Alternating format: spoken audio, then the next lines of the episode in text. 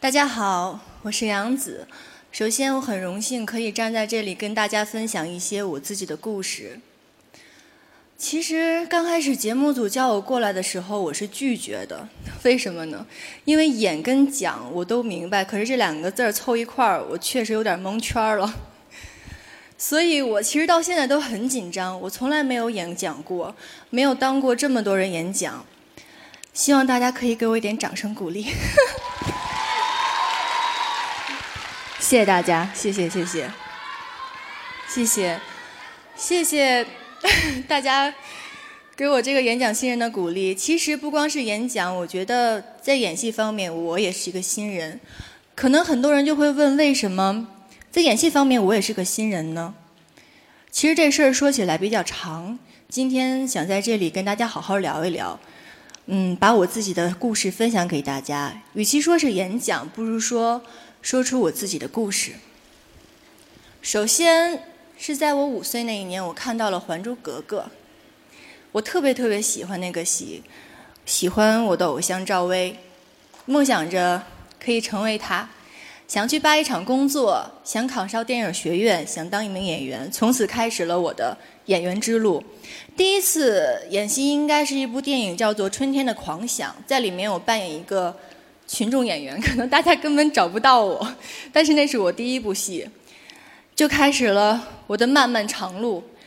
记得爸爸带着我吧，跑遍了北京所有的剧组，我印象很深，拿着厚厚的那种资料，上面都是我的照片儿。遇到情况好的时候，可能导演说：“哦，还不错，是段戏，看一看。”情况不好的时候，直接就扔到垃圾桶了。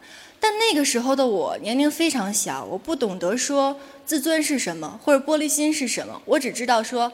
啊，我想演戏，有机会就可以了。就这样演群演，当客串，拍广告，一直到我十一岁那一年，我碰到了《家有儿女》。说实话，我非常感谢这个角色，因为小雪让大家认识了我，让大家喜欢上了我。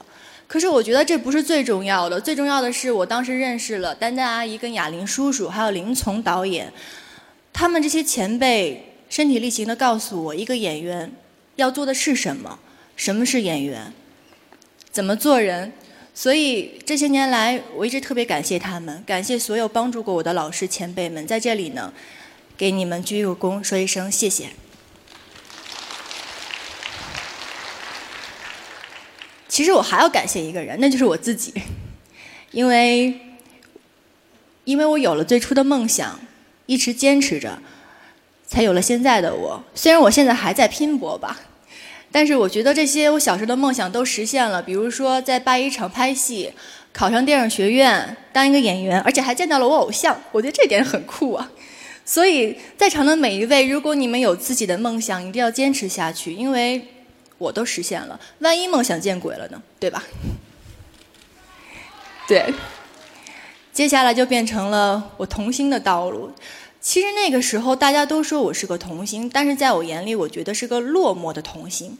那个时候的娱乐圈跟现在完全不一样，尤其是我十五六岁的时候，我是没有戏拍的。大家都认识我，可是我没有戏拍。我可能只能演一些儿童剧，一些很奇怪的节目。我说服自己去演了很多烂戏，但是我没有办法，那是没有选择。这种情绪一直到了我上大学，差不多大三的时候，我跟所有同龄人一样去试戏、去见导演、去被选择。那段时间我非常痛苦，我每天不知道该干什么。我曾经有过半年的时间，我接不到任何的戏，最后痛苦到去接了一部我自己非常不想演的戏，因为我觉得只是想证明自己，我还是演员。在此之后，我就不停的拍戏，没有休息过，一直到现在。有的人问我你为什么这么拼？因为我说我害怕当时的那种感觉再次浮现，我没有办法接受我没有拍戏的时候的恐恐惧感，而且我变得很自卑、不自信，甚至大家说什么我变得很敏感。直到直到我遇到了邱莹莹，这角色大家肯定都知道。但是大家却不知道我为什么演了这个角色。在很长的一段时间里，我接不到戏，被面临选择，直到这个戏导演找到了我，因为之前跟导演合作过《战长沙》，跟侯大的团队都一起合作过。他们说，下半年有一个戏叫《欢乐颂》，要不要来试一下呀？你可以先去看小说，里面有五个女性角色，你先看看你喜欢哪个。我心里特别开心，我说哇，终于有人找我演戏了，让我自己选，我的天啊！我就看小说，看看看看半天，哦，有安迪、樊胜美、邱莹莹、曲筱绡，还有安居儿、关雎尔。我第一个选的就是子文姐那个角色，叫做曲筱绡。我就跟导演说，导演我要演曲筱绡。导演说，哎，不好意思啊，这个角色已经定完了。我说哦，这样啊，那安迪跟樊胜美我演不了啊，那我关雎尔行吗？导演说，哎，不好意思，这关雎尔我们刚选了一个新人。我就琢磨了一下，让我选，这不就是只剩了一个邱莹莹吗？我还怎么选呀？当时我的两个选择，第一个就是不去演，第二个就是挑战他。直到这部戏开机的头一个星期，我给当时的演员副导演发了一条微信，我说我去。我说的这种去，其实当时在我心里有一种无奈，但是有一种挑战。我觉得大家都不看好这个角色，我希望可以演出不同的风格。可没有想到，我进组以后我每天都非常痛苦。大家都在跟我说：“你把这个角色演出三个字儿拎不清就行了。”他就是蠢啊，就是傻，傻白甜啊，你就随便演就行了。我每一场戏对我来说都是煎熬。你们要懂得，当当你身为一个演员。你明知道这个角色是你心里过不去坎儿的那一瞬间，你还要再接着演，你你不知道你内心是多么煎熬。我就想，不行，我不能这样，我我得把它演好。对，我想他怎么可爱一些，我开始给他设计动作，设计一些搞笑的台词，慢慢慢慢演出了我自己的风格。没成想播的时候，虽然大家都骂过他，肯定很多人骂过他吧，有吧？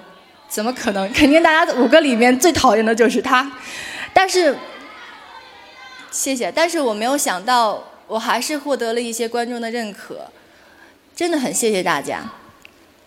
对，说完这个角色，还有一个角色对我印象最深的就是陆雪琪。如果说邱莹莹是我自己不看好的角色，那这个角色是大家不看好的，为什么呢？因为陆雪琪在《诛仙》原著里面是一个冰雪美人，是个绝世大美女。别骗人了！好了好了，我相信我美。让我去演的时候，我内心也是有点崩溃。我想什么？我一个北京这么接地气儿的小女孩，让我去演个陆雪琪，我心里其实也是觉得这行吗？但我觉得大家都在骂我，当时我就想，哎。那你们都在骂我，为什么不挑战我呢？也许挑战一下你们可以接受啊！我就硬着头皮去演了，所以我就尝试了第一次拍仙侠戏，吊威亚，第一次知道啊什么是剑耍剑花。我每天在剧组不停的不停的练，浑身都是伤，但我觉得我很开心。这两个角色彻底改变了我。播的时候没有想到陆雪琪也收获多了，也收获了我更多的粉丝，也有一部分的观众的认可，所以我觉得就够了。有的时候其实结果不重要，最重要的是过程。我突然想到，我们上大学第一节课，我们的老师张辉老师指着我们全班三十二个同学说：“你们知道吗？”你们今天来到了这个教室，你们每一个人都是艺术家，都是独一无二的。你们要相信你们自己。今天我们班同学也来了，你们记得这句话吧？我们开学第一天老师跟我们说的，记得吗？我们是艺术家。那个时候我特别不明白为什么我们会是艺术家，我们才十七八岁，我们怎么是艺术家？但是我很感谢老师当时说的那几句话，因为，对我们是天才，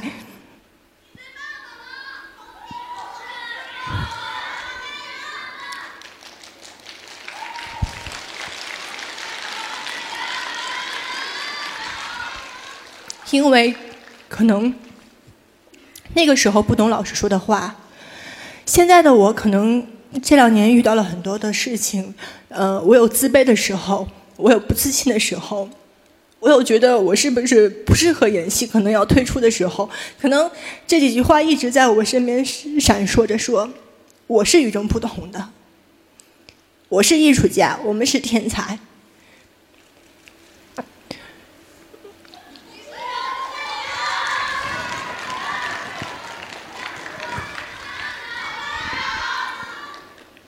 我觉得每个人都是独特的吧，对，我们其实每个人都是平凡的。可能在座的每一个人都觉得，哦，我们很平凡，我们长得不好看。但是你们有梦想吗？还记得最初的梦想吗？就像我，虽然我也很平凡，但是我一直坚持下来了。其实我以前在大家的眼光底下都是一个乖乖女，大家对我的形象都是好乖啊，那个小雪。我一直活在大家期待的想象中。嗯，包括爸爸妈妈，我从来没有叛逆过。对待身边的工作人员、我的朋友，我全部都是希望活出他们喜欢的样子。所以我有一段时间觉得自己很累，直到这两年，我今年二十五岁了，我觉得我为什么活得这么累？我只是很热爱演戏，我希望活出真实的自我。我想让喜欢我的朋友知道，原来杨子是这个样子的。如果你们可以接受我真实的样子，还能继续喜欢我的话，我觉得那才是我最开心的。我的人生，我的事业，我所有的东西，我想自己做主。别人说的对，我可以接受；别人说的不对，我觉得我要拒绝。虽然这个过程，这个过程很难，很多人都会不理解，说杨子你为什么这样？但是我觉得，其实这是我要做的。我想活得真实一些，真实一些去追逐我自我自己的梦想，去拍我自己喜欢的戏，不想去做一些大家都去做的东西。所以我觉得我现在把这个标签已经撕开了，我活得很轻松很自在。我有我爱的人，也有爱我的人。你们爱我，我也爱你们。你们一直守护着我，我也会一直守护着你们。其实就是这个样子。有爱的人，然后活出自己的样子，有自己的梦想，并且一路去追寻，我觉得这是非常美的事情。其实，在我们出生那一刻，我觉得我们就是独一无二的，因为世界上没有第二个人跟你长得一样，或者是跟你有一样的名字。我们不要觉得自己很卑微，不要觉得自己很渺小，不要觉得自己很平凡，不是，大家都很伟大，因为这世界上没有第二个人跟你一样。所以，如果你有最初的梦想，就去坚持，每一个梦想都是伟大的，每一个在座的你也都是伟大的。记住，世界上只有唯一一个你，我会跟你们一起努力。我是演员杨子，谢谢大家。